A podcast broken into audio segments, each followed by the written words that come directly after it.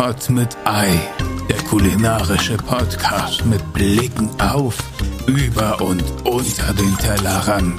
Und hier ist Ihr Gastgeber, Tim Was los, Digga Hartmann.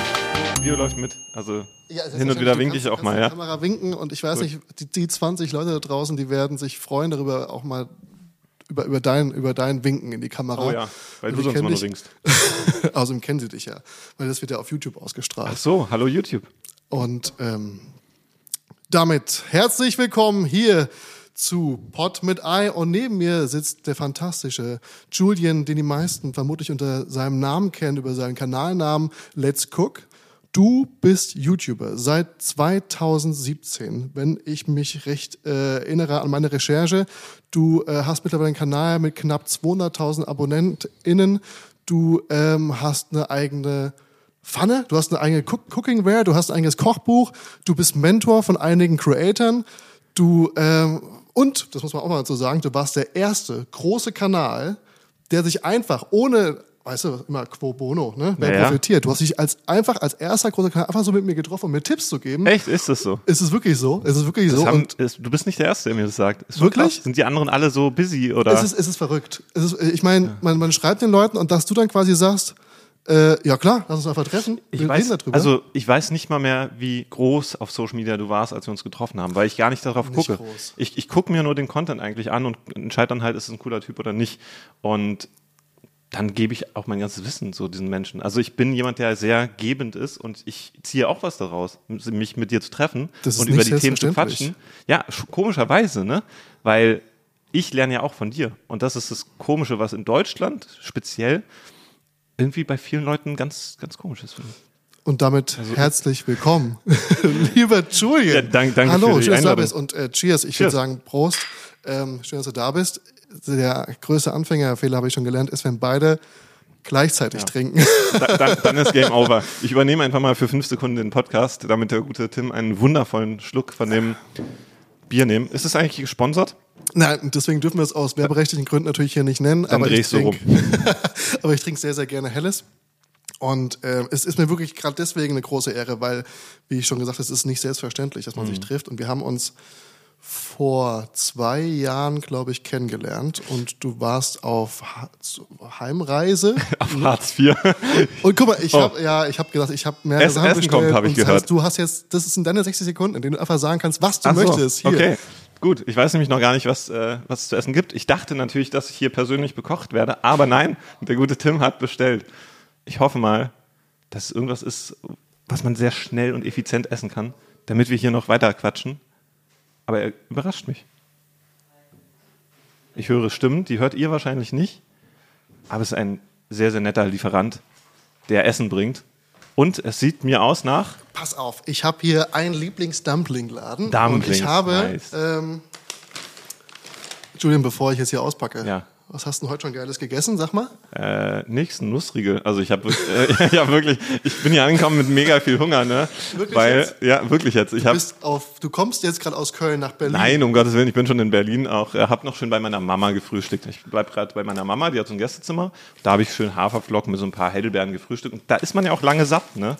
Ich wollte eigentlich auf was ganz anderes hinaus. Ja. Ich meine, wenn ich nach Berlin komme, ich bin ja auch ein bisschen rausgezogen jetzt Ja. mittlerweile. Du wolltest auf meine Stories von gestern, die ich heute gepostet habe, raus. Ne? Was von ja, gestern? manchmal vergesse ich halt einmal meine Stories zu posten und dann, dann sprechen Leute mich immer an. Nee, tatsächlich, du hast Glück, ich hatte nämlich gestern Dumplings. Ja. Das heißt, es sind fast 24, es sind sogar genau 24 Stunden vergangen und das bedeutet, man darf auch wieder Dumplings essen. Ich wollte eigentlich nur darauf hinaus, dass wenn ich nach Berlin komme, dann ist das erste, was ich mache, ich esse was Geiles hier, weil Ja. diese Stadt ist halt kulinarisch genauso. Endgegner. Ja. Ne? Und ähm, ich habe eine Kategorie und da die noch nicht so ganz feststehen, wie die am Ende heißen, muss ich mir mal aufschreiben, wie die heißen, weil ich habe dafür auch einen Jingle. Okay. und das, äh, warte, ich muss ganz kurz gucken. Und damit ist die erste Kategorie, die heißt bei mir Füllerei mit Ei. Wunderschön. Hast du den Namen gerade noch ablesen müssen? Ja, weil ich nämlich nicht weiß, welche Kategorie welchen Namen hat, weil ich habe ungefähr acht mir einfach ausgedacht und ich muss Ach so. zuordnen. Es kommen heute noch weitere knackige Fragen für dich. Und diese Kategorie ähm, Füllerei mit Ei, die beinhaltet, dass ich ganz gerne, ich sage auch gleich, von wem dieses Essen hier bestellt ist, von dir einen Tipp haben möchte, wo gehst du gerne essen? Welches Restaurant müssten die Leute auf jeden Fall mal besucht haben? Eins. Hätte ich ganz gerne von dir. Ja, es kommt natürlich total darauf an, äh, zu welchem Zweck. Ne? Aber ich persönlich habe auch so einen Laden, zu dem ich halt immer renne, sobald ich nach Berlin komme. Und das ist ein ganz kleiner libanesischer Falafelladen direkt am Boxhanger Platz namens Alibaba. Ist der größte Standardname, aber das Essen ist verdammt gut. Und für mich auch immer so ein bisschen Nostalgie, weil ich da vor fünf Jahren oder so habe ich da noch so einen richtig großen Falafel für 3,50 gegessen und zwar ungelogen ein absolutes Mahl und so lecker. Mittlerweile kosten die natürlich 6,50 oder so, aber ich zahle das immer noch gerne, weil ähm, weil richtig lecker. Und wenn man abends ein bisschen besser essen gehen möchte, gibt es natürlich auch unfassbar viel Auswahl. Aber ich bemerke auch jedes Mal, wenn ich wieder nach Berlin komme, ich bin ja aus Berlin, aber komme halt aktuell nur so alle drei, vier Monate nach Berlin, gibt es so viele Restaurants, die es nicht mehr gibt. Also so viele, die geschlossen haben, so viele neue aber auch. Und ich finde, dieser Wechsel ist richtig krass. Das ist der Punkt. äh, Ich versuche wirklich viel zu essen, aber ich komme nicht hinterher, wie neue Restaurants aus dem Boden sprießen. Das ist absolut Ja. richtig und deswegen eigentlich unmöglich, hier als Foodblogger oder als Foodbloggerin irgendwann mal alles gegessen zu haben. Das Ja, ist ja. unmöglich. Also es gibt ein paar, die es sehr versuchen, die wirklich nonstop essen. Aber ich glaube, es braucht mehr als eine Person, um alle guten Restaurants, äh, gerade auch alle guten asiatischen Restaurants in Berlin so zu erkunden, weil es gibt so unendlich viel. Und wenn du mich fragst, was ich am meisten an Berlin mag, ist es wahrscheinlich genauso diese Esskultur und diese Vielfalt und diese du hast halt gefühlt auch jedes Essen sehr, sehr authentisch, einfach weil Berlin so international ist. Und ähm, ja, wenn man da so ein bisschen selektiert und einfach mal nach Bewertung geht oder auch nach Empfehlungen geht, die Liste wird länger und länger an Restaurants, die man, die man besuchen geht. ich muss hier ganz kurz meine geklauten Stäbchen raussuchen. Oh, So, pass auf. sind es goldene Stäbchen? Ja. Die du bekommst, ich krieg die Holz, Holzklasse. Also pass auf, das hier ist, äh, das sind Dumplings von Yumcha Heroes. Ist Ah, natürlich jetzt nicht schön angerichtet, kenn ich natürlich. aber aufgrund... Kennst du? Ja, kenne ich. Und ich ich finde die, sind- ich find die wirklich gut. Ich glaube, ich war noch. Doch, war ich. Wo ist denn der nochmal? Äh, Rosenthaler Ja, ja, doch, war ich Mhm. schon mal. Aber vor vier Jahren oder so. Ich finde die genial. Die sind super. Und ich kriege ja ständig ähm, von einer guten Freundin, äh, Sissy Chen, vielleicht kennst du sie, die ja. in Berlin, Nicht persönlich, aber ich kenne kenn sie. ähnliche Läden empfohlen. Aber ähm, ich weiß nicht, irgendwie vielleicht sind die ein bisschen zu, ich weiß ich nicht, die, ich liebe die Dinge Ich, einfach. ich war das letzte Mal auch wirklich vor drei, vier Jahren da, aber ich habe sie sehr gut in Erinnerung. Und als du den Namen gesagt hast, dachte ich direkt so, nice.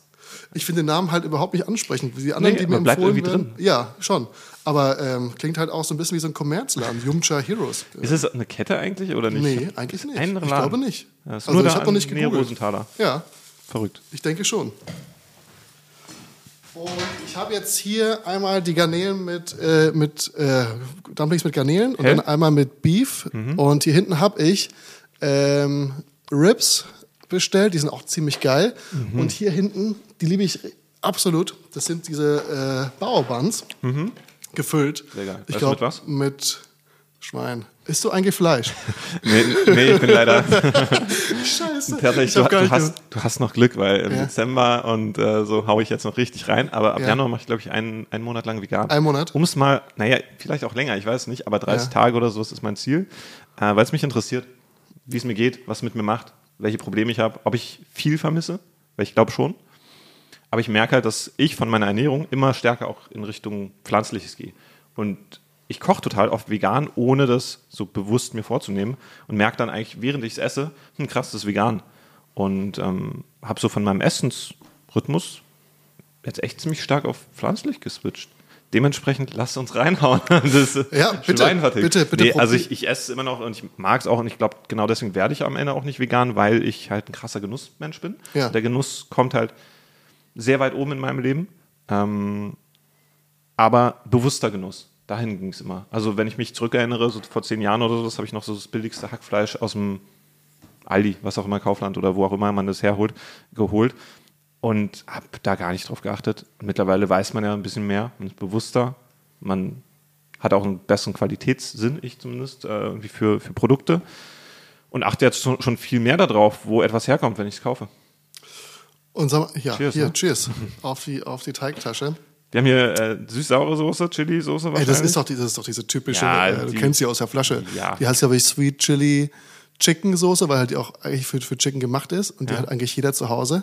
Äh, Weil hier waren Garnelen drin, na, da passt es auch einigermaßen. ich denke, die passt zu allem. Das ist eigentlich so, ein, so eine Geheimzutat der asiatischen Küche, die du immer nehmen kannst. Isst man die eigentlich in so in einem Take oder in mehreren? Wenn du den Leuten vor der Kamera einen Gefallen tun willst, dann ja. ja, wollte gerade sagen, es ist ja auch ein Videopodcast. Ja, ne, deswegen- ja, nee, komm, hau rein, das Ding. Ähm, du hast, hast du damals in Berlin angefangen mit dem, was du heute machst? Du machst ja hauptberuflich, du bist ja hauptberuflich YouTuber, würde ich mal sagen. Ja. Und ich würde die Frage einfach ein bisschen verlängern, damit du genug Zeit hast, diesen Dumpling herunterzuschlingen. ich sehr, sehr lange ver- verlängern mit diesem Dumpling. So, du bist aus Berlin ursprünglich, also ein echter. Und, Born and raised, ja. und Mal, wenn ich sage, ich bin Berliner, sind die Leute so, ja, aber von wo bist du hergezogen? Ja, nee, ja. nee, wirklich hier geboren. Und sie so, was? Und das, so ging es mir auch. ohne, ohne Mist, so Ja. drei, vier Mal haben Leute gesagt, boah, ich bin seit sechs Monaten jetzt in Berlin, ich habe noch nie einen Berliner getroffen. Und ich denke so, wie geht das denn? Und das finde ich, finde ich Wahnsinn. Du bist auch aus Berlin? Bist geboren hier? Oder was? Nee, es geht mir auch so, dass ich immer sage, was echt. Hm. Ach so, du bist die andere Seite, ja. Ja, ich bin Zuzu. ja meine, meine Theorie. Genau, ich wurde als Zuzu betitelt und seitdem bin ich Mhm. eigentlich einen ganz, ganz äh, sympathischen Namen. Aus Frankfurt am Main bin ich. Mhm. Und nicht mal das, ein Vorort. Aber es ist einfacher, das so zu sagen. Mhm. Und ähm, du wohnst aber jetzt nach einem kleinen Ausflug, den du hattest, nahe der belgischen Grenze, wenn ich mich recht erinnere, entsinne, Mhm. wieder in der Nähe von Köln. Genau, genau. Geht wieder in Richtung Großstadt. Also ich war zwei Jahre jetzt in der Nähe von Koblenz, in einem ganz kleinen Ort, der noch viel kleiner ist als Koblenz, so einem Kurort. Ähm, war wunderschön, mitten in der Natur, direkt am Fluss, zwischen so zwei Bergketten. Wahnsinnig erholsam und wir hatten auch ein perfektes Timing damit, weil ich habe ja Nachwuchs bekommen, ich habe einen Sohn bekommen vor zwei Jahren und wie ihr alle wisst, war ja auch äh, da diese Sache namens Corona. Und da war es wunderschön, ehrlich gesagt, nicht in Berlin zu wohnen. Nicht zwischen all den frustrierten Leuten in einer vier-, fünfstöckigen, in einem vier-, fünfstöckigen Haus, wo alle zu Hause sein müssen wegen der Quarantäne und alle schlecht drauf sind.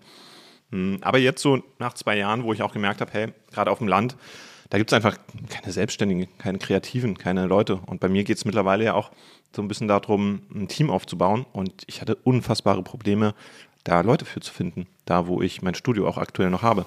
Das ist ein interessanter Punkt, dazu komme ich später noch. Ja, gerne. Hast du in Berlin, ich meine, der Lieferservice war wahrscheinlich entsprechend bescheiden da drüben, wo ihr Nicht existent und leider auch die Restaurants. Das, ist, Ja. das hat mich am meisten überrascht, weil wenn Trotz der Grenze.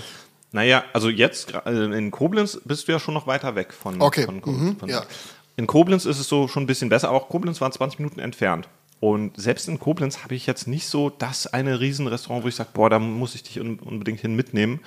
Weil ähm, wenn mal etwas überhaupt gut ist, dann kostet es auch direkt doppelt so viel wie in Berlin. Und du bist, wenn du in Berlin aufwächst, gerade mit dem ganzen Essen, mit dem ganzen Streetfood, mit der ganzen Kultur, dann bist du, das habe ich im Nachhinein erst verstanden, wirklich einen sehr, sehr hohen Essensstandard gewohnt Ja. und das zu einem sehr, sehr günstigen Preis.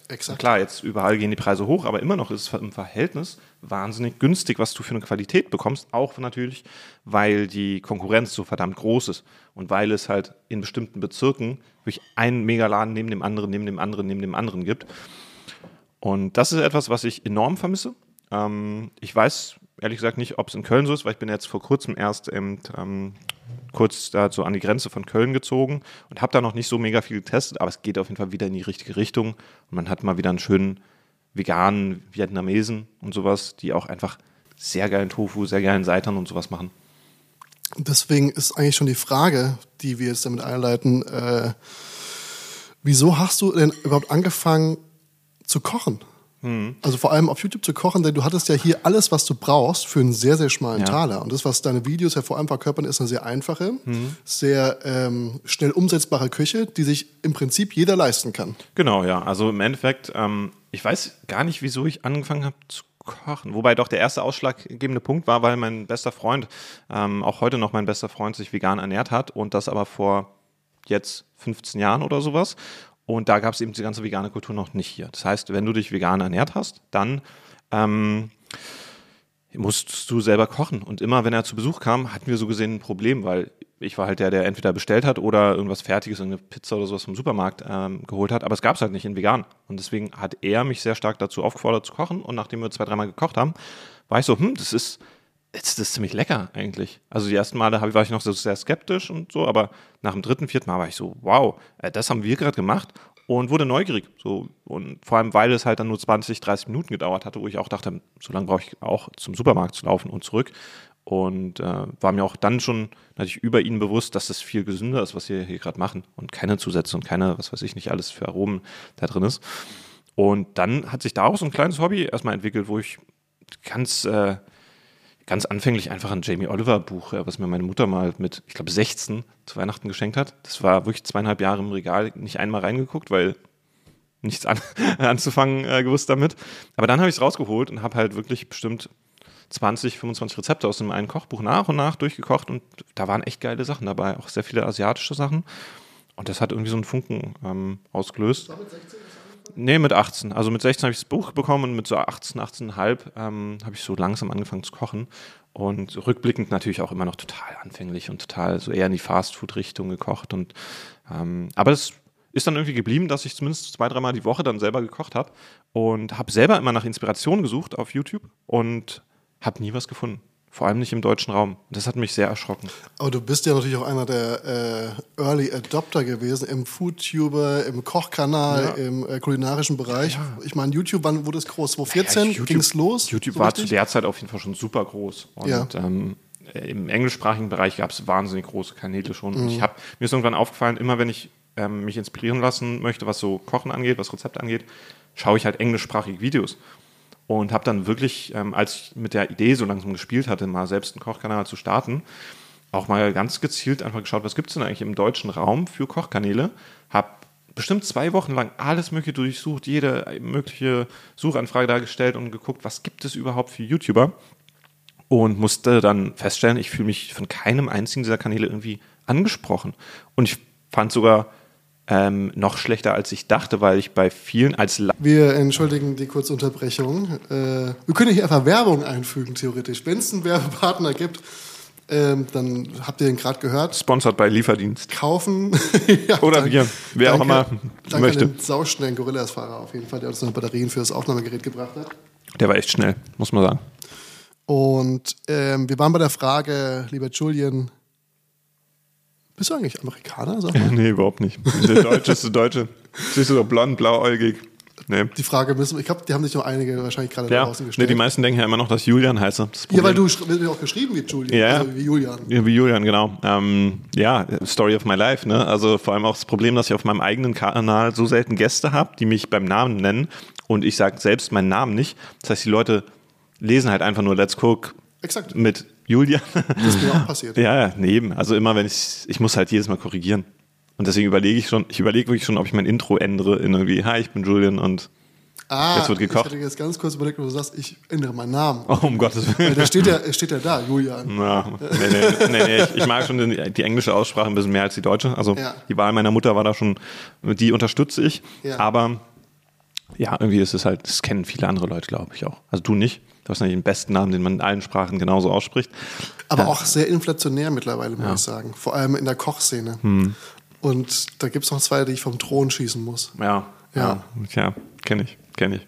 Tim Bensko und Tim, wen gibt's denn noch? Keine Ahnung. es Tim gibt, Tomi. ähm, sag mal, du hast gerade gesagt, ähm, um wieder zum Thema zurückzukommen, Mhm. dass du unzufrieden warst mit dem kulinarischen Angebot aus Deutschland auf YouTube. Mhm. Genau. Ich habe auch, auch mit der Produktionsqualität vor allem. Also ich bin jemand, ich mag Qualität und ich glaube, das sieht man hoffentlich, wenn man auch meinen Content sieht, dass mir Qualität ähm, und eine gewisse Ästhetik auch irgendwie wichtig ist. Ähm, und ich fand den, speziell den deutschen Content sehr, sehr amateurhaft, so zu der Zeit, vor, vor sechs Jahren.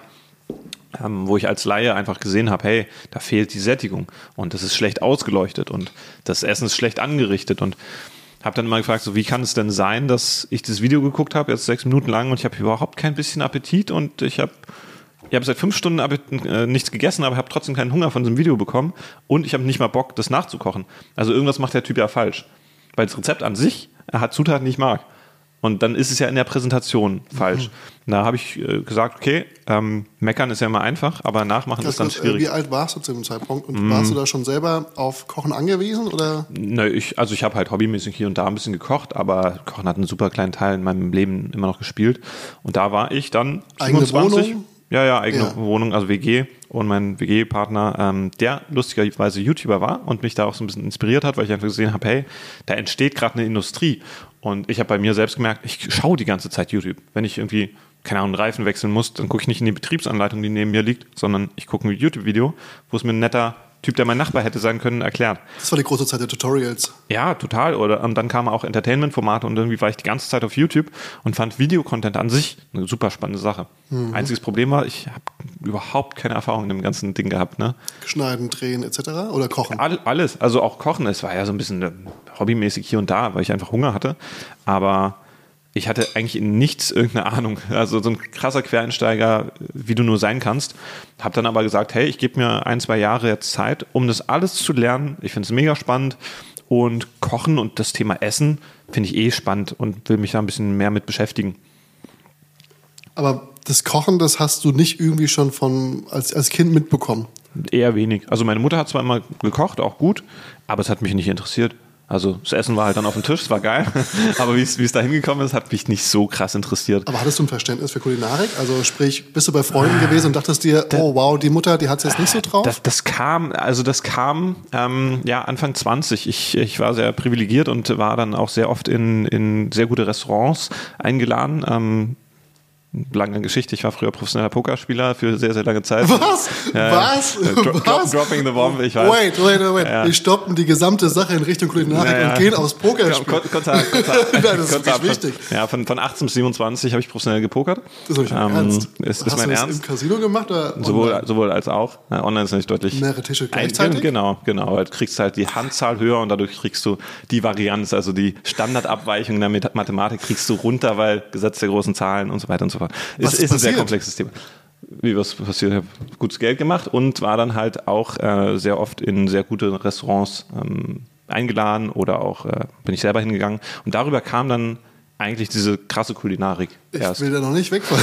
also sag mal ganz kurz, warum wird man eingeladen als Pokerspiel zum Essen? Äh, weil auch andere Leute mit dir sehr viel Geld machen. Also im Endeffekt, die Pokerseite oder das Casino oder wer auch immer nimmt ja eine gewisse Gebühr für Ja. die Service-Dienstleister. Ja. Das sind in der Regel, äh, als das einfachste Beispiel ist jetzt ein Turnier, äh, du zahlst deinen Startbeitrag und davon gehen erstmal 5% ans Casino, weil die bieten ja das alles an, die ganzen Dealer und so weiter und so fort. Ähm, und speziell online ist es so, teilweise auch live, dass du von diesen 5% dann aber wieder was zurückbekommst. So ein bisschen wie Payback oder sowas. Ah. Also man nennt es im, im, im Pokerbereich Rakeback. Das heißt, du bekommst von deinem Rake, von deiner Gebühr wieder Provision. etwas zurück. Genau. Und äh, es gab so eine, so eine deutsche Pokerseite, die dann wahnsinnig smartes Geschäftsmodell entwickelt hat. Ähm, es würde jetzt tatsächlich alles ein bisschen sprengen, es im Detail zu erklären, aber auf jeden Fall habe ich so gesehen ähm, Rückzahlungen von in Gebü- Gebühren und aber auch ähm, einfach so ein bisschen Lifestyle-Events äh, bekommen. Und so ein Lifestyle-Event war dann eben unter anderem mal ein Wochenende in einem geilen Spa-Hotel mit fünf Sterne äh, Hotel und vor allem drei Sterne Restaurant. In Deutschland oder wirst du direkt ausgeflogen? Nee, das war mal in Deutschland, mal woanders. Also es gab mehrere davon. Ähm, und Warum hast du dadurch, angefangen zu kochen?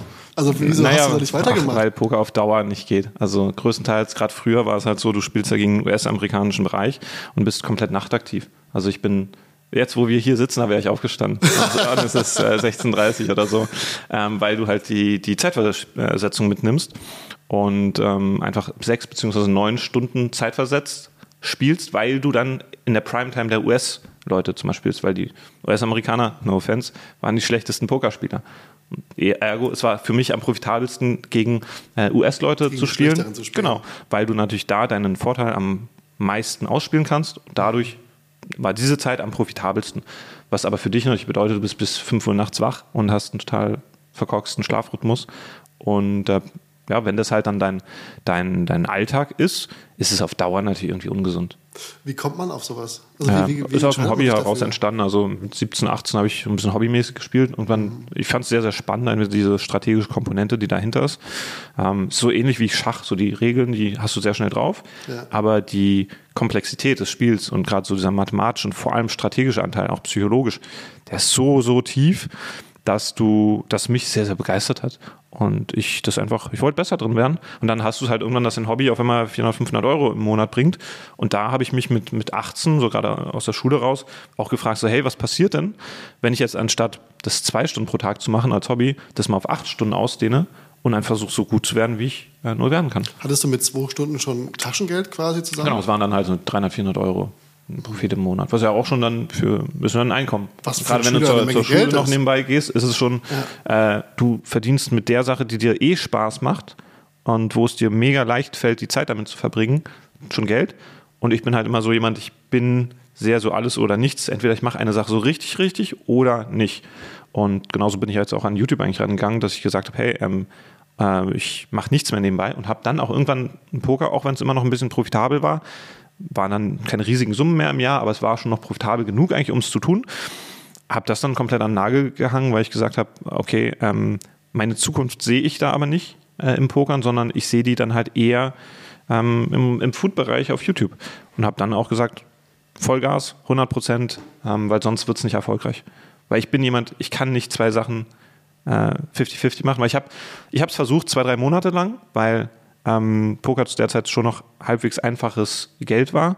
Aber ich habe gemerkt, wie ich im Pokern schlechter werde und da es dadurch auch sehr schnell natürlich unprofitabler wird, weil du einfach merkst, andere Gegner ziehen an dir vorbei, weil sie mehr lernen können, äh, mehr einfach up to date sind mit dem, mit dem Metagame. Und gleichzeitig ging YouTube nicht so wirklich voran, nicht so schnell, wie ich es wollte. Und da habe ich halt gesagt, okay, wenn du beides so 50-50 machst, dann bist du halt am Ende in beiden unerfolgreich und macht beides keinen Spaß. Und habe dann gesagt, okay, dann, ähm, dann, dann lass mal das Geld, was jetzt in Poker noch drin gewesen wäre in diesem Jahr oder in den nächsten zwei Jahren, lass das mal beiseite. Weil ich hatte dann auch einen Puffer, mit dem ich äh, hatte das große Privileg, dass ich dann nicht überlegen musste, wie ich nächste meine Woche meine Miete zahle, sondern ich hatte dann Puffer und habe gesagt, okay, komm, zwei Jahre gehe ich jetzt voll auf YouTube, 100 Prozent Fokus und ich tue einfach so, als wäre das mein Fulltime-Job. Habe dann bestimmt sieben, acht Stunden pro Tag äh, alles rund um YouTube gelernt. Und ab und zu, wenn du nochmal so ein heißes Blatt hast, wieder nochmal eine Runde gespielt? Oder? Äh, tatsächlich sehr, sehr wenig. Also, Zwinker zweimal, wenn es die Frau noch nicht wissen darf. Ja, ja alles gut. Die, die war, hat ja die Zeit miterlebt und die hat sie auch ah, genossen. Ja. Die durfte ja mitkommen zu den oh. Events. Also im ersten, zweiten Beziehungsjahr von uns, da hat die das alles genossen, weil es alles plus eins war. Die, die, die, ist dann mit ins Spa-Hotel gekommen und hat auch ähm, drei Sterne. Die hat mir dann einen Wein erstmal erklärt, den ich da serviert bekommen habe. Weil es war ja erst mit Wine-Pairing in guten Restaurants. Ja. Ich hatte keine Ahnung von Wein. Gleichzeitig wusste ich aber, die Flasche kostet. Wäre ja schade, das jetzt nicht zu trinken, statt Wasser zu trinken. Dann bist du ja auch allein darüber, dass du weißt, boah, du hast hier die Chance, was sehr, sehr hochqualitatives mal zu probieren. Ja und hatte dann eben noch ähm, meine Freundin an der Seite, die absolute Wein, ähm, Wein-Fan ist, die mir dann ein bisschen erklärt hat, hey, probier mal den oder probier mal das, das passt gut. Und natürlich hast du dann auch im Restaurant nochmal den Sommelier, der dir auch äh, ein geiles Pairing macht zum Essen. Und auf einmal hat mir Wein geschmeckt, wo ich früher auf irgendeiner Party wahrscheinlich mal Wein getrunken habe und dachte, äh, Wein, nee, danke. Ja, Tetrapack ist halt nicht mal das Gescheiteste. Genau, ne? genau. Habe ich dann auch irgendwann verstanden, dass es halt Wein gibt und es gibt Wein. So, und ähm, das ging dann also sehr, sehr stark auch darüber los mit der Kulinarik. Ähm, hat es aber gar nicht mehr so viel mit nur diesen Events zu tun, sondern auch einfach dieser Szene ähm, der Pokerspieler. Die sind halt, also ich sag's wie es ist, die meisten deutschen Pokerspieler, mit denen ich dann die Zeit verbracht habe, waren sehr, sehr, sehr erfolgreich. Also im Sinne von, spricht über eine Million im Jahr oder sowas und entsprechend gut essen die natürlich dann. Und äh, da war es nicht selten, dass man mal in einem sehr guten Restaurant saß ich sag mal so, der Podcast, der wirft jetzt zu dem Zeitpunkt noch nicht so viel ab. Ich würde jetzt einfach mal alle Rechner, die ich habe, starten, sodass wir möglichst viele Tische in diversen Tabs äh, an, an, da antreten man, können. Da muss man ein bisschen dazu sagen, auch es gab einen unglaublichen ähm, Rush eigentlich zu der Zeit. Ich hatte ein mega gutes Timing. Du hattest einen unfassbaren Hype rund um Poker. Ja. Was im Endeffekt ausgelöst wurde, dadurch, dass ähm, Online-Poker so langsam ins Rollen kam und dann die Weltmeisterschaft wurde gewonnen von jemandem, der sich online qualifiziert hat für einen Dollar oder sowas. Und die, der Name von dem Typen ist Chris Moneymaker. Das ist ein bürgerlicher Name. Und der hat, auf, nein. Ohne, ohne Mist, der hat, äh, ich weiß nicht mehr, wie viel es waren, aber ein paar Millionen eben bei der Weltmeisterschaft in Vegas dann gewonnen. Und das war, ich sag mal, die beste Promo, die sich Poker vorstellen hätte können. Dass er Weil, quasi wirklich Money gemaked hat? Genau, dass er richtig Money gemaked hat und dann natürlich diese Backstory hat, dass er sich für einen Dollar irgendwie in dieses Turnier, also die Weltmeisterschaft hat 10.000 Dollar Startgebühr, ist in Vegas einmal im Jahr als Main Event und das hat er eben dann auch noch gewonnen, sodass ihm praktisch aus einem Dollar verdammt viel Asche wurde. Crazy. Und das wurde von der Presse natürlich komplett aufgegriffen, von allen möglichen Pokerseiten komplett aufgegriffen, hat einen ziemlichen Boom ausgelöst. Ähm, und ein Boom hat natürlich zu der Zeit dann zur Folge gehabt, dass es sehr viele Hobbyspieler auch gab, äh, speziell online, die entsprechend schlecht auch waren. Ähm, und dann halt ihre paar Dollar da relativ einfach abgegeben haben, sage ich mal. Ähm, und gleichzeitig gab es so in Deutschland diese Bewegung, dass immer mehr Studenten auch mal sich an das Spiel ähm, rangewagt haben und da einfach einen mathematischen Ansatz hatten und strategischeren. Ja. deine Partnerin hat zugelassen, dass du dann das alles hinwirfst, was du dir jahrelang aufgebaut hast, um zu kochen. Was du ja nicht gelernt hast, was du gesagt hast, ich mache das Naja, jetzt. Also das eine hat, hat ja den Vorteil, dass man äh, fünf, sechs Mal im Jahr zu irgendeinem schönen Event hat und das Geld ein bisschen lockerer sitzt. Und das andere hat zum Vorteil, dass du viermal die Woche auch bekocht wirst. Ne? Also so. Ich verstehe. Äh, Also der Mehrwert ist, Da muss man eine trotzdem Pro- und noch Kontraliste da. schreiben, ich genau, muss man eine Pro-Kontraliste schreiben. Sie, ähm, es gab auf jeden Fall eine Zeit, glaube ich, da hat sie auch derzeit ein bisschen hinterher geweint, weil es schon Mhm. geil war. Ähm, aber gleichzeitig, jetzt mittlerweile gibt es ja auch gute Einladungen zu gutem Essen und so, wo sie mitkommen kann. Also irgendwie, irgendwie kommen ja die guten Events auch wieder zurück, wenn auch nicht ganz so pompös und ganz so ähm, riesig. Aber ähm, ich meine, das weißt du selbst, man wird zu guten Dinner-Events eingeladen. Nein, ich hoffe, ich Heute hoffe, Abend äh, zum Beispiel ist auch eins. ja, okay, heute Abend, aber Mal ich gucken, hoffe natürlich, dass die, dass die strahlende Zeit der Foodblogger noch kommt, dass sie noch vor uns liegt. Mhm. Natürlich, Ich da arbeiten wir doch für, oder? mein, ja, ich denke wohl, aber wir müssen uns ja hier mit ganz, ganz wenig zufrieden geben, wie du siehst. Das ist ja, Äh, Wie bist du denn eigentlich zum Content gekommen? zum Content. Ja, also gekocht hast du davor schon. Ja, ja, ja, genau. Sonst könntest du es ja nicht so gut. Ich, ja, gut, was heißt, ähm, das hat ja auch alles klein angefangen. Meine Eltern haben sich getrennt, ich war 14 und mein, bin mit meinem Vater geblieben und mein Vater hat gearbeitet. Sprich, ich musste gucken, wie das Essen auf den Tisch kommt oder Mhm. Ja. was ich kochen will, wenn es nicht unbedingt immer Fischstäbchen sein sollen Ja. oder sonstiges. Ich muss sagen, hier die, die Dim Sum und so, die hast du richtig gut hinbekommen. Danke, die sind danke, mega danke. lecker, ne? Yumcha Heroes, nochmal vielen Dank, dass ihr hier eingesprungen seid. Sind, sind die eigentlich Sponsor heute? Das wäre was. So, nee, aber drüber nachdenken. ich, ich habe, wie gesagt, eine Kategorie und die hast du schon beantwortet. Und die äh, beantworte ich jetzt heute auch. Mein Restaurant-Tipp der Woche ist äh, Yumcha Heroes in Berlin. Für mich die besten Dumplings. Shoutout an euch. Und ich würde sagen, Julian, ich habe ja noch viel mehr Kategorien vorbereitet. Du bist meiner Frage komplett ausgewichen. Während ich esse. ja, pass auf. Ich habe ich hab noch eine Kategorie für mich. Und zwar, auch die muss ich ganz kurz nachgucken, denn äh, die Sache ist die, dass das hier alles noch nicht so namentlich steht. Aber die nächste Kategorie heißt Shrimply the best. Ich esse auch gerade einen Shrimp. Ne? Exakt, Also, deswegen fand ich das so Timing. witzig. okay, muss man vielleicht dabei gewesen sein, was soll ich sagen. Mhm. Und diese Kategorie beinhaltet, dass äh, ich frage das jeden Gast. Die Fragen variieren. Es gibt so ungefähr acht Fragen und jeder bekommt so drei zugeordnet. Mhm. Und diese Frage beinhaltet, wenn ich jetzt zu dir nach Hause gehe und ich öffne deinen Kühlschrank, welche drei Zutaten finde ich auf jeden Fall immer in deinem Kühlschrank, die du da haben musst, um damit zu kochen? Mhm. Und ich sag mal so, um dich mal ganz kurz darauf vorzubereiten.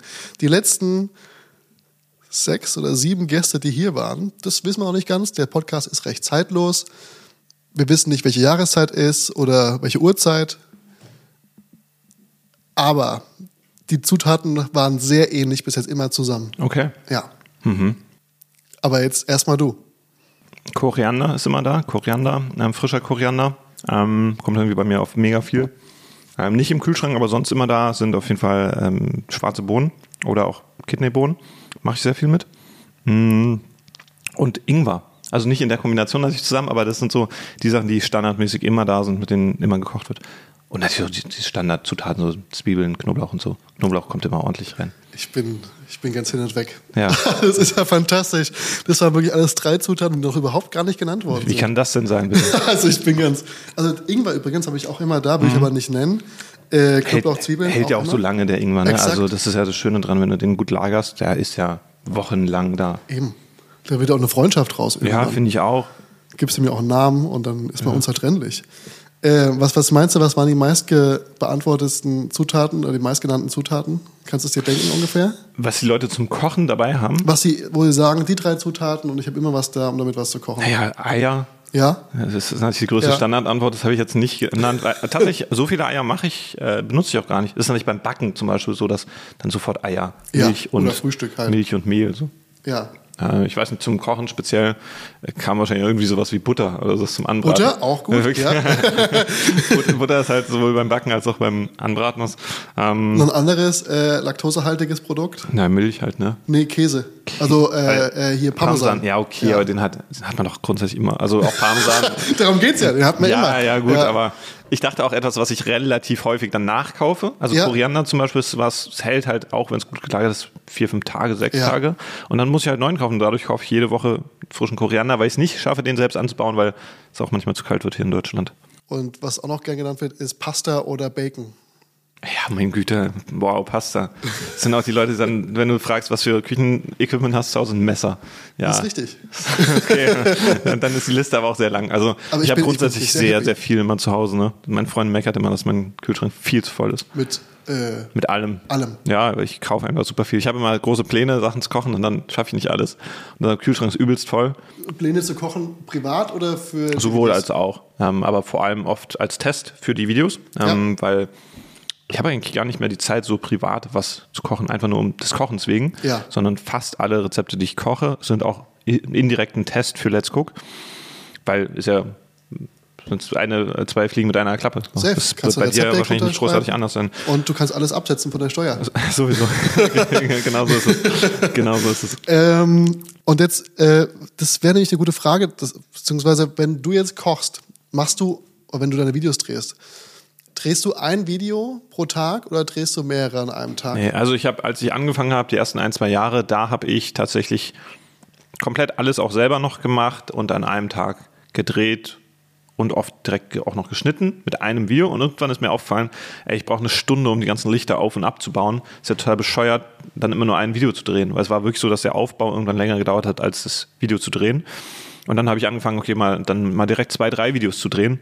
Und jetzt ist, ist, hat sich dieser Workflow eigentlich als mega gut ähm, erwiesen, dass ich sehr viel Zeit in die Vorbereitung stecke und dann innerhalb von zwei Tagen alles abdrehe. So in der Regel so sieben bis acht Videos, also drei bis vier pro Tag schaffen Ja. wir. Äh, mittlerweile auch mit Kameramann. Ähm, und Da muss man dazu sagen, das sind YouTube, also lange Formate. Genau, ich mache ich mach ja YouTube-Content und dadurch ähm, ist wahrscheinlich auch die Produktion ein Tick aufwendiger, glaube ich, Ja. weil du natürlich Langform-Content auch machst. Und jetzt gerade, wo ich mit dem Team auch arbeite, also mittlerweile eben Kameramann und auch einer Fotografin aktuell, ist natürlich auch so, du zahlst den Leuten natürlich die Anfahrt und einen Tagessatz und dann denkst du natürlich auch rein wirtschaftlich drüber nach. Wenn die jetzt für ein Video kommen würden, da würde ich mich in Grund und Boden wirtschaften und das Ganze wäre unfassbar unprofitabel. Eine Fotografin? Doch nicht für die Thumbnails. Du Doch. meinst doch was Nee, anderes. für einen Blog und für, also Fotos kannst du ja überall verwenden. Pinterest, Blog, Instagram, auch wenn Bilder jetzt nicht mehr aktuell sind, äh, Thumbnail. ich wollte Community eigentlich nur darauf hinaus, ob vielleicht hier äh, was kommt, vielleicht das nächste Kochbuch. Eine, eine Artgalerie, ja. Nee, nee, ähm, nee, auch einfach, weil das wiederum den, dachte ich zumindest, macht den Workflow schneller, dass Ja. ich mich halt nicht mehr so stark aufs Fotos machen an einem Drehtag konzentrieren muss, weil du kannst, kennst es wahrscheinlich auch, man ist irgendwie derjenige, von dem alle Aufgaben abhängen und du Ja. machst an so einem Drehtag unfassbar viele Aufgaben, also von Sound, Licht, dies, das. Äh, früher war ich noch mein eigener Kameramann. Ich bin wirklich, ich habe so ein Stativ aufgestellt, also zwei Stative, eins frontal, eins daneben. Und ich habe gekocht und moderiert und habe dann in den in den Moment, wo ich nicht moderieren musste, habe ich mir die Kamera geschnappt, habe noch so Close-ups gemacht von der Kamera Ja, äh, und also habe immer gewechselt B-Roll-Material. zwischen Kameramann und Moderator und das war, mein Kopf war danach sowas von durch, weil du denkst dann auch schon voraus, wie soll das fertige Video aussehen, ähm, oder ich zumindest denke dann schon dran und da war ich vom Kopf her kaputt danach. Ich äh, kenne das. Ich habe dieses Stativ, was, wo jetzt die Kamera drauf ist. Mhm. Und die Leute fragen immer so, wie viele Kameras hast du eigentlich? Weil Mhm. ich halt eigentlich jede Szene eine andere Perspektive habe. Sprich, ich mache eine Szene, mache einen Schnitt und setze diese Stadt, Ja. gehe wieder rum, Das- das, Ding, das hab ich genau Hitze so runter, drehe die Hitze wieder auf, mach weiter. und Genauso habe ich es gemacht mit der, mit der zweiten Kamera. Und ich hatte halt eine, die frontal einfach die ganze Zeit durchlief, ähm, so als Hauptkamera. Aber mit der Sidekamera habe ich genau das gemacht. Und das ist super anstrengend. Das, ja, ist es. Aber es lohnt sich. Also das ist halt genau dieser Qualitätsaspekt, ähm, den ich meine. Ähm, entweder du machst dir halt diesen Aufwand und dann sieht dein Video am Ende geiler aus, als hättest du halt äh, zwölf Kameras in deiner Küche. Oder du machst ihn dir halt nicht. Und das finde ich, machen in Deutschland, oder zumindest früher war es so, machen sich 90 Prozent diesen Aufwand nicht, sondern drehen halt einfach mit einer Kameraperspektive alles ab. Und das Video ist dann halt für einen Zuschauer entsprechend langweilig, weil du immer nur die gleiche Perspektive siehst und keinen Bildwechsel hast und gar keinen Szenenwechsel. Aber dennoch gibt es genug da draußen, die das genauso machen und äh, also was heißt nicht genauso, sondern ähm, relativ günstig produzieren, aber trotzdem Erfolg haben. Was ich vor allem Ja. über die äh, günstig heißt ja auch nicht gleich schlecht, ne? Wenn du kreativ mit deiner Handykamera umgehst, kannst du was super Ja, doch, ich meine schon die, die ich mein schon Okay, du- okay. vor, allem, vor allem im Kurzfilmbereich merke ich, also was heißt Kurzfilm, in diesem ähm, Short-Content-Bereich ähm, sind es teilweise Sachen, wo ich denke, boah, Naja, durch die ganze TikTok-Generation auch, ne? Dass so die Einstiegsbarriere so gering ist und gleichzeitig aber scheinbar auch der Qualitätsanspruch des, des Zuschauers so gering ist. Weil ich sag's ganz ehrlich, mich holt das meiste, was ich auf TikTok sehe, nicht ab. 95 Prozent der Sachen finde ich katastrophal. So, vielleicht auch, weil ich jetzt ein anderes Auge drauf habe und für mich selbst einen gewissen Qualitätsstandard auch ähm, so festsetzt. Und du zum Beispiel hast ja einen sehr, sehr hohen Qualitätsstandard auch in deinen Aufnahmen. Ähm, aber es haben super viele nicht.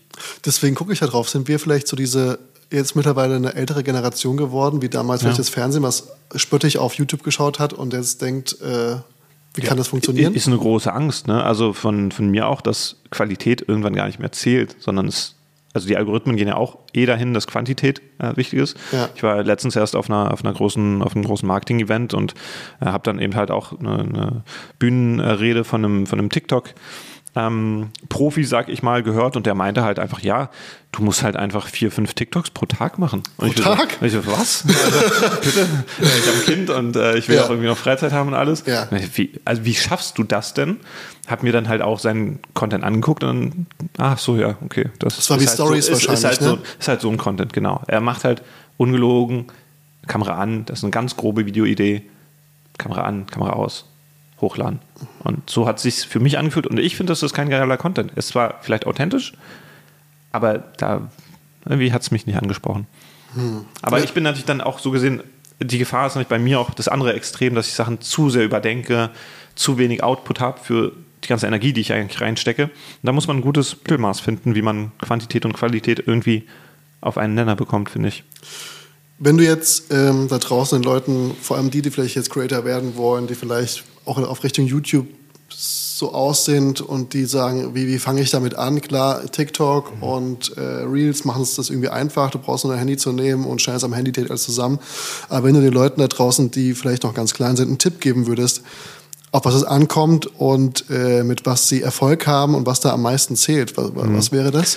ähm, Probleme zu lösen von der Zielgruppe. Also ich bin auch, gerade als ich Content angefangen habe, habe ich halt ganz oft, äh, habe ich ganz oft über die Zielgruppe nachgedacht. Was hat meine Zielgruppe, für die diese Videos auch sind, für Probleme im Alltag? Und das sind teilweise die, die simpelsten Dinge, wie man eine Mango schält zum Beispiel. Also ich erinnere mich selbst, mit 18 wusste ich es auch nicht. Habe ich eine Mango mal gekauft, weil es im Angebot war.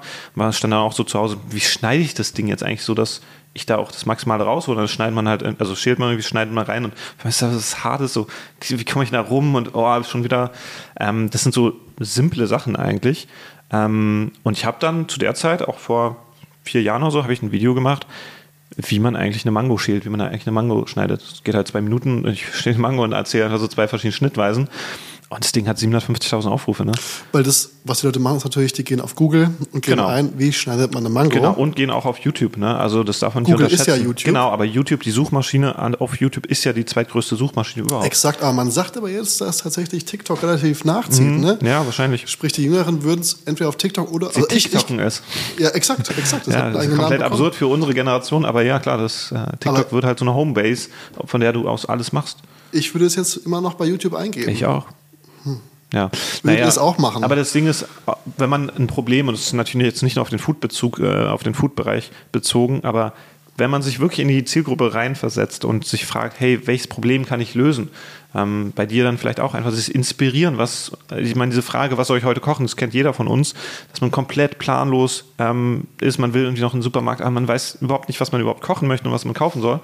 Und einfach diese Inspiration zu geben und diese Frage dann zu beantworten, was jemand kochen soll, eine klare Vorgabe geben, das ist dann halt schon ein großer Mehrwert für viele. Und ähm, Probleme lösen. Schneidetechnik, also in meinem Fall, wie schneidet man etwas, wie schneidest du eine Zwiebel, ähm, auch erklären, wieso schneidest du überhaupt eine Zwiebel ähm, mal so und mal so, was passiert eigentlich beim Braten, was macht es mit dem Geschmack, was macht es auch mit dem Mundgefühl, all diese Dinge, all diese Themen mal zu, zu anzusprechen. Und ich versuche es eben auf eine unterhaltsame Weise, den Leuten immer was beizubringen. Also im Endeffekt so, äh, ja, Infotainment. Information und Entertainment gemixt. Das kriegst du noch besser hin als ich, weil du halt ein Entertainer bist. Aber man lernt halt auch sau viel da drin. Ich versuche das ähnlich zu betiteln wie Infotainment. Ich finde es eigentlich einen ganz geilen Begriff. Ja. Ich finde es auch schade, dass man das leider nicht anklicken kann, in den, äh, wenn man ein Video hochlädt, dass Das- es Infotainment ist. Dass, dass du nur Infotainment-Videos bekommst, ja. ja. Ja, Hm. Aber du hast ja vorhin gesagt, du hast mittlerweile ein kleines Team. Mhm. Und soweit ich mich recht erinnere, hast du ja auch andere ich sag mal, unter deine Fittiche genommen und mit in die Hand genommen, als sie noch kleiner waren und äh, bist als Mentor äh, mit eingestiegen. Ja, genau. Bei Also Ken Kocht. unter anderem, ja, genau. Also Ken Kocht ist vielleicht dann gerade jetzt, wenn man den Foodbezug hat, so das bekannteste Beispiel, weil ich mich äh, gerade in den ersten Jahren für mich selbst sehr, sehr in YouTube reingenördet habe, wie verschiedene Algorithmen funktionieren, auch weil es mich sehr interessiert hat, so Erfolg auf YouTube so ein bisschen zu reverse engineeren. Was musst du eigentlich machen, dass du auf YouTube erfolgreich bist? Was macht eigentlich ein gutes Video aus? Was macht ein erfolgreiches Video aus? Und ähm, habe mich da super viel damit beschäftigt. Und dieses Wissen, habe ich irgendwann dann gemerkt, ist ziemlich rar in Deutschland. Also es haben nicht so viele gemacht. Die Leute kannst du auch, auch heute noch ähm, an ein oder zwei Händen abzählen, die wirklich tief in der Materie drin sind. Und daraus hat sich dann eine YouTube-Beratung ähm, ergeben. Und da war oder ist auch Ken immer noch aktuell einer unserer Kunden, mit denen wir immer wieder brainstormen, hey, was für Formate können wir ausprobieren, äh, was für Themen sind gerade im Zeitgeist drin. Und ich muss auch sagen, dass äh, sehr viele Dinge, die er umsetzt, äh, würde ich gerne umsetzen, aber habe selbst gar nicht die Zeit dafür. Und ähm, deswegen macht es mir auch Spaß, darüber mit ihm zu sprechen, damit er Dinge an, ausprobieren kann, neue Formate mal testen kann.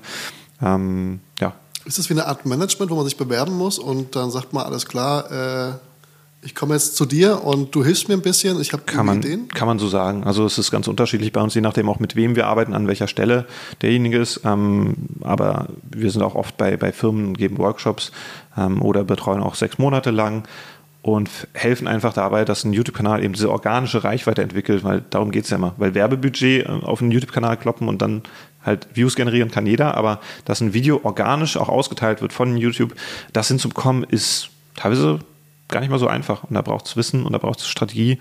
Und ähm, bei Ken war es eben auch so, der kam zu uns und hat gesagt, hey, ich habe mega Bock, einen Kanal ähm, aufzubauen als Ernährungsberater mit hauptsächlich pflanzlicher Ernährung. Ähm, helft mir dabei. Und genau. Würdest du die auswählen anhand gewisser Thematiken oder würdest du sagen, manche, sagst du, manche würde ich überhaupt gar nicht? Anhand des Charismas tatsächlich. Also komme ich mit den Leuten klar oder nicht und äh, sehe ich ein Potenzial darin, sehe ich auch einen Mehrwert von dem Kanal. Also ich würde jetzt ähm, nicht äh, irgendeinen Kanal äh, hochziehen für die AfD oder was auch immer, wo ich sage, ey, da, da clasht es total. Äh, sondern ich will schon, dass diese Menschen eben genau diesen Mehrwert, von dem ich gerade gesprochen habe, auch irgendwie in die Welt bringen und die Welt ein Stückchen besser machen. Weil gerade wenn du Reichweite aufbaust, und so hast du ja auch darüber irgendwie eine, einen Einfluss. Und ähm, da finde ich eine gute Idee und vor allem ist es natürlich auch so ein bisschen egoistisch äh, bedingt, dass ich natürlich auch mit Leuten arbeiten möchte, mit denen es Spaß macht zu arbeiten. Weil Arbeit in meiner Welt sollte halt nie Zwang sein, sondern ich hab, will immer Spaß an der Arbeit haben. Wenn man den Luxus hat, sich das auszusuchen, auf jeden Fall. Total. Also ja. gerade in der heutigen Welt, finde ich, hat man als, als junger Mensch, der irgendwie digital auch aufgewachsen ist, da, ich meine, wann in der Zeit vorher war das jemals möglich, dass du Jobs kreierst? Ich meine, Es, es ist absurd. Äh, äh, Ich, ich denke mir eigentlich alle drei Jahre einen neuen Job aus und auf einmal habe ich den und mache den und es funktioniert. Ja, also ich, ich bin ja das beste Beispiel. Ich habe so gesehen einen super strangen Lebenslauf, ne?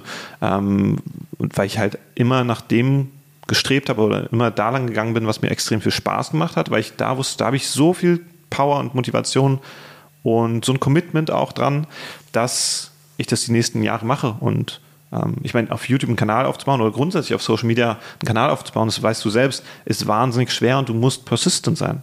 Du musst immer wieder hohe Qualität ähm, machen. Ich meine, bei mir hat es auch knappe zwei Jahre gedauert, bis ich davon leben Du konnte. hast 2017 angefangen. Genau, und ich glaube, so Anfang 2019 konnte ich dann davon leben. Mit wie vielen Abonnenten? Es waren so 20, 25.000 oder so. Mit 25.000 konntest du davon leben. Ja, Dich weil, selber weil ich ernähren. glaube ich auch halbwegs smart war, was so Business Deals und sowas anging Ja. und schon gemerkt habe, auch gerade dieses äh, auch zu der Zeit schon halbwegs gut, profis, äh, gut produzierte, das spricht natürlich Firmen an. Also Ja. die wollen halt genau ihre Produkte nicht in Content setzen, der super schlecht ausgeleuchtet ist oder der nicht durchdacht ist und ähm, habe da, äh, glaube ich, auch zum Glück ein ganz gutes Händchen. Also meine Stärke liegt eigentlich nicht so in der Kreativität, sondern eher so in dieser Business-Seite von YouTube, muss ich sagen. Also wenn ihr das jetzt gerade hört, an eurem Arbeitsplatz im Großraumbüro, Leute, Hey, verlasst euren Arbeitsplatz. Nee, es gibt ja auch Leute, die mögen das. Ne? Also was zum Beispiel, das hat man jetzt vielleicht auch äh, rausgehört, was in meinem Leben nie so eine große Rolle gespielt hat, war eine Sicherheit für die Zukunft. Also es gibt ja Leute, die brauchen einfach dieses Wissen, dass sie die nächsten zwei Jahre ein sicheres Einkommen haben, jeden Monat diesen Betrag bekommen. Das äh, war bei mir nie so wichtig, sondern ich habe immer darein vertraut, dass ich das schon irgendwie hinbekomme und da Wege und Möglichkeiten finde, wie ich das dann auch zu Geld mache. Ähm, weil mir Sicherheitsaspekt nicht, nicht so groß ist. Und finde bei den meisten, ehrlich gesagt, der Sicherheitsaspekt ist auch überhaupt nicht da. Also wenn du abhängig bist von deinem Arbeitgeber, bist du doch genau total unsicher. Wenn es eine Person gibt, die sagt, nee, ab heute bist du nicht mehr hier willkommen und arbeitest nicht mehr und dann hast du ein finanzielles Problem, dann ist das doch Risiko. Und Safe. Ich meine, so hast du ja 200.000 Menschen, die quasi gleichzeitig sagen müssten, ich habe keinen Bock mehr auf dich. Ja, aber es gibt bestimmt auch viele, die es in der Zwischenzeit gesagt haben, weil viele natürlich von früher dabei sind, weil du auf YouTube natürlich das hast, dass die Abonnentenzahl auch, also nicht jeder, der keinen Bock mehr hat, der abonniert ja. Dadurch ist ja diese große Abonnentenzahl auch ein bisschen illusionär. Ja. Aber klar, ich meine, auch trotzdem gucken meine Videos, wenn es rauskommt, kommt so 10.000 Leute, was ja schon eine beachtliche Zahl ist. So, und ähm, genau. Und wenn dann wirklich jeder sagt, ey, ich habe gar keinen Bock auf dich, dann musst du dich halt auch selbst noch hinterfragen. Ne? Also, wenn, wenn, du nicht mal mehr polarisierst, sondern einfach alle gar keinen Bock haben, dann ja. machst halt auch irgendwas nicht gut. Ja, alle gestanden gegen dich stehen, ist halt ja. schon scheiße. Ja. Aber sag mal, hast du nicht so ein bisschen Angst? Das ist ja im Prinzip das, wovor einige, ich meine, wenn ich jetzt meinen Vater fragen würde, dann würde der sagen, ähm, Junge, ich weiß nicht, ob das was Gescheites ja, ist. Hat jeder zu mir gesagt. Hast du nicht, äh, gerade als Familienvater, ein bisschen Angst, dass es einfach eines Tages vorbei sein könnte, dass die Leute sagen, warte mal ganz kurz, Julian, äh, warum machst du das ja, da eigentlich? Ich glaube, wir lassen das jetzt. Nee, ich vertraue da schon in mich, dass ich dann auch mit der Zeit gehe. Also klar, ich sehe es natürlich jetzt auch mit Hochform-Content, den ich aktuell noch gar nicht mache, aber wo ich mich hinentwickeln möchte, weil ich einfach sehe, hey, da geht auch der Trend so ein bisschen hin. Und ich glaube, wenn man mit dem Zeitgeist geht und Wege findet, wie man seinen Content dann auch so verpackt, dass er auch aktuell funktioniert, dann, ich meine, da müsste ja die komplette Marketingwelt müsste ja kollabieren, damit dieses System auch nicht mehr funktioniert. Ähm, und ich versuche mittlerweile ja auch eigene Produkte rauszubringen, um auch darüber halt in irgendeiner Weise ein Einkommen zu generieren. Ähm, deswegen habe ich, ich habe wenig Zukunftsängste, ehrlich gesagt. Hängt auch damit zusammen, glaube ich, dass ich mir immer ein bisschen was an die Seite packe, weil ich finde es ganz wichtig, als Selbstständiger auch immer ein, zumindest ein kleines Polster zu haben dass du halt nicht auf das Geld vom nächsten und übernächsten Monat angewiesen bist, sondern wenn es wirklich mal schlecht läuft, dass du dann auch eine gewisse Zeit einfach über Wasser bleiben kannst. Hm. Und wenn du jetzt, du hast ja gesagt, du äh, suchst auch die, mit denen du zusammenarbeitest, sehr gewissenhaft aus und guckst, mit denen du zusammenarbeiten möchtest. Wenn jetzt neue Zuschauer und Zuschauerinnen auf deinen Kanal gehen, was, was, was können die erwarten und welche Botschaft möchtest du denn eigentlich senden, wenn du jetzt sagst, ich möchte heute ein Rezept rausbringen? Was, was kann man erwarten? Was willst du senden? Ich möchte vor allem erstmal die Angst vom Kochen nehmen, weil ich selbst zumindest früher immer einen gewissen Respekt vom Kochen hatte und immer diese Einstellung hatte, ich kann ja nicht kochen, also muss ich auch nicht probieren, weil es wird eh nicht lecker. Ähm, ich möchte im Endeffekt zeigen, dass sehr Kochen. Radikal. Ja, ich, ich, war dann halt einfach konsequent. Ne? Ähm, ich möchte eigentlich zeigen, dass Kochen sehr einfach sein kann, wenn man die richtigen Rezepte hat. Und die richtigen Rezepte sind für mich dann eben die Alltagsrezepte, die innerhalb von 20, 30 Minuten gehen. Wo, und ich sage immer, ähm, ich möchte wenn ich selber für mich koche im Alltag, dann möchte ich nicht länger in der Küche stehen, als ich Zeit zum Essen dann brauche. Also 15, 20 Minuten sind so das, wo ich Rezepte sehr spannend finde, weil da für mich so die, das Verhältnis passt. Ähm, aber ich bin jetzt genau nicht die Person, die sich zwei Stunden aus Spaß und Jux in die Küche stellt und irgendwelche krassen Cremes und alles anrührt äh, und dann in 15 Minuten das isst. Das bin ich nicht. Ich kann es total wertschätzen, wenn es jemand macht, auch gerade in der Gastronomie. Ich finde es mega geil, wenn auch jemand seine Passion hat, aber ich habe diese Passion nicht, sondern ich sehe dann schon das Kochen immer noch als Mittel zum Zweck. Also ich mache es aus einer Motivation, dass ich Hunger habe und dann muss auch schnell was auf den Tisch kommen. Was, glaube ich, alle nachvollziehen können, die äh, acht oder mehr Stunden am Tag arbeiten, dann noch einen Weg haben zur Arbeit hin, einen Weg haben von der Arbeit nach Hause, dann genau. vielleicht noch einkaufen gehen müssen, dann vielleicht irgendwelche Hobbys haben, irgendwelche Verpflichtungen haben, sei es Familie, sei es Eltern, sei es äh, Freund oder Freundin, äh, Kinder, whatever, und dann nochmal sich zwei, drei Stunden in die Küche stellen, ja. ist halt einfach nicht drin. Ja, Gerade in der heutigen Zeit auch. Ne? Also das Leben wird immer schneller, es gibt immer mehr irgendwie zu tun und Dinge, über die man sich kümmern muss. Ähm, oder man hängt halt den ganzen einen halben Tag irgendwie auf Instagram oder irgendeiner App, die dich fesselt wirklich und hast halt deswegen auch keine Zeit. Aber ich glaube, dieses Ich habe keine Zeit, das sagen immer mehr Leute. Und ähm, das ist ja manchmal auch wahr, dass wirklich auch einfach keine Zeit zum Kochen da ist. Und da möchte ich halt so ein bisschen reingehen und sage, hey, wenn du es gut strukturierst, wenn du du überlegst vorher und dann vielleicht für die ganze Woche einkaufst oder auch so Sachen wie Meal Prep, wo du auch mal Sachen vorkochst für Tage, an denen du dann halt weniger Zeit hast, dann kriegst du schon hin, ähm, vielleicht nicht jeden Tag der Woche zu kochen, aber an drei, vier Tagen dir selbst was zu kochen. Und das Ganze effizient zu gestalten. Genau. Und wenn, ich meine, jetzt, jetzt müssen wir aber auch, wie würde man sagen, ein Signature-Dish von dir raushauen. Also quasi ein Rezept. Und das ist eine neue Kategorie, die da heißt. Die Spezialität des Hauses. Und das ist äh, deine Spezialität des Hauses. Welches Rezept? Äh, wenn du mich vor drei Jahren gefragt hättest, wäre es wahrscheinlich gebratener Reis gewesen. Jetzt mittlerweile sind es Udon-Nudeln mit Erdnusssoße. Ein super geiles Rezept. Ähm, genau so ein simples Rezept, wo die Zutaten, die wir vorhin besprochen haben, vorkommen. äh, Ja, perfekte right. Überleitung, habe ich jetzt nicht geplant. Aber im Endeffekt gibst du halt die, die typischen drei der asiatischen Küche, Knoblauch, äh, Ingwer und Chili in eine Ja. Pfanne, brätst das Ganze an. Machst du daraus so eine Paste mit Salz? Oder? Äh, kann man machen, habe ich jetzt in dem Rezept, glaube ich, speziell nicht gemacht. Äh, kann man aber natürlich machen, wird dann auch, glaube ich, nochmal ein bisschen geschmacklicher, ähm, geschmacklich intensiver. Und dann kommt im Endeffekt Reisessig und Sojasauce. Man kann dunkle nehmen, man kann auch helle nehmen dazu und Erdnussbutter. Und das gibt dann halt so eine geile Soße, so eine cremige Erdnusssoße. Und dann kommen einfach nur noch gekochte Udon-Nudeln mit dazu. Das Ganze wird ein bisschen durchgemixt. Äh, bisschen angerösteter Sesam drauf und halt Koriander, der ja bei mir immer da ist. Zack drauf, sieht auch geil aus und ist ein Rezept, was auch brutal gut bei meiner Community angekommen ist. Ähm, Hat es auch in mein Kochbuch geschafft als Community-Liebling, weil ich, als, äh, als ich angefangen habe, das Kochbuch zu schreiben, habe ich halt meine Community gefragt, so hey, welches Rezept muss unbedingt rein? Und zwar, es hat so mit Abstand gewonnen. Ähm, es hat irgendeinen Nerv getroffen. Ich würde sagen, wir packen das Kochbuch und auch das Rezept hier unten in die Shownotes. Ich tippe jetzt hier auf irgendwas. Ich weiß nicht, ob es Ja. da wirklich was geben wird, aber auf jeden Fall gibt es das in den Shownotes. da die- schreibe ich das mit rein. Ja, also gerade gerade die Erdnussnudeln sind echt sehr zu empfehlen. Es ist genau so ein Alltagsrezept. Schmeckt mega lecker.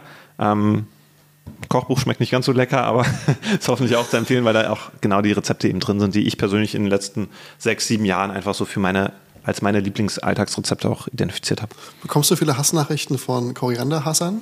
Nö, also hin und wieder den, den Hinweis, dass es ja nach Seife schmeckt, als, als hätte ich das äh, irgendwie auf magische Weise noch gar nicht bemerkt. Aber das ist ja echt so, ein- so ein genetischer Unterschied. Ne?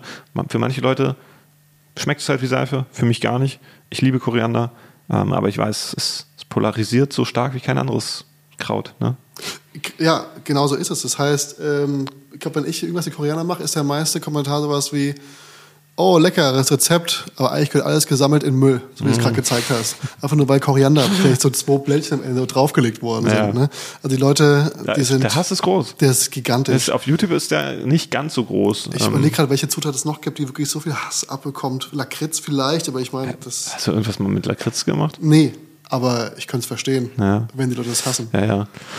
Nö, mir fällt da tatsächlich auch nicht, ein, äh, nicht viel ein. Also Fenchel und Anis-Sachen sind generell nicht so beliebt. Ja, Tofu ist auch immer noch so ein bisschen, wo Leute richtig. sehr viele Vorurteile Oder haben. Hm. Andere vegane Ersatzprodukte kriegst du auch immer irgendwelche, irgendwelche Botschaften. Ja. Wo sollen die Reise jetzt noch hingehen, sag mal? Klar, jetzt für uns beide gleich auf das Event, äh, auf diese Genau. kleine Pressegala. Ich weiß noch nicht ganz, was wir Genau. da machen, aber ähm, Essen.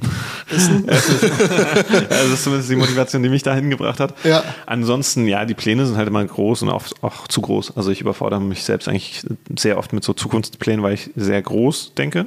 Ähm, aber für 2023 ist ein großer Plan jetzt, gerade weil ich ja selbst umgezogen bin, aber mein Studio immer noch in einem alten äh, Ort da ist, das Studio umzuziehen in Richtung Köln ähm, und Großraum Köln, da eben ein wirklich cooles äh, Produktionsstudio aufzubauen und da eben das Team auch nochmal lokal eigentlich zu haben, weil mit Freelancern zu arbeiten und, und auf Distanz zu arbeiten, ist, hat zwar auch Vorteile, aber ich habe gemerkt, ich möchte das schon echt haben, dass ich so ein, zwei, drei Leute um mich herum habe, die sich auch voll für Let's Cook begeistern, für diese Mission, einfach Kochanfänger mit an die Hand zu nehmen und die Leute zu inspirieren und dann halt im Team besseren, geileren Content zu machen auf den verschiedensten Plattformen. Ich meine, Plattformen gibt es immer mehr, ne? das ist richtig. Äh, das hier ist zum Beispiel einer, auf der ihr gerade diesen Podcast hört. Da bin ich noch nicht vorher. Also, als, als Audio gibt es mich noch nicht, aber das wird, glaube ich, auch so schnell nicht mehr passieren. Aber nur, dass ihr es wisst, ihr könnt uns auch sehen, nämlich auf YouTube. Ähm, und äh, zwar live, wie wir hier vor dem Mikrofon sitzen. Und ist das jetzt so eine Art auch äh, Message gewesen, alle da draußen, die gerade zuhören, wenn ihr im Großraum Köln seid und euch für Essen interessiert und euch für die digitalen Medien interessiert und mal irgendwas mit Medien machen wollt, dann meldet euch einfach bei äh, Julian oder Let's Cook, den Kanalnamen. Unbedingt, sehr gerne. Julian at letscook.de ist die E-Mail-Adresse ganz einfach zu merken. oder Julian, let's guck.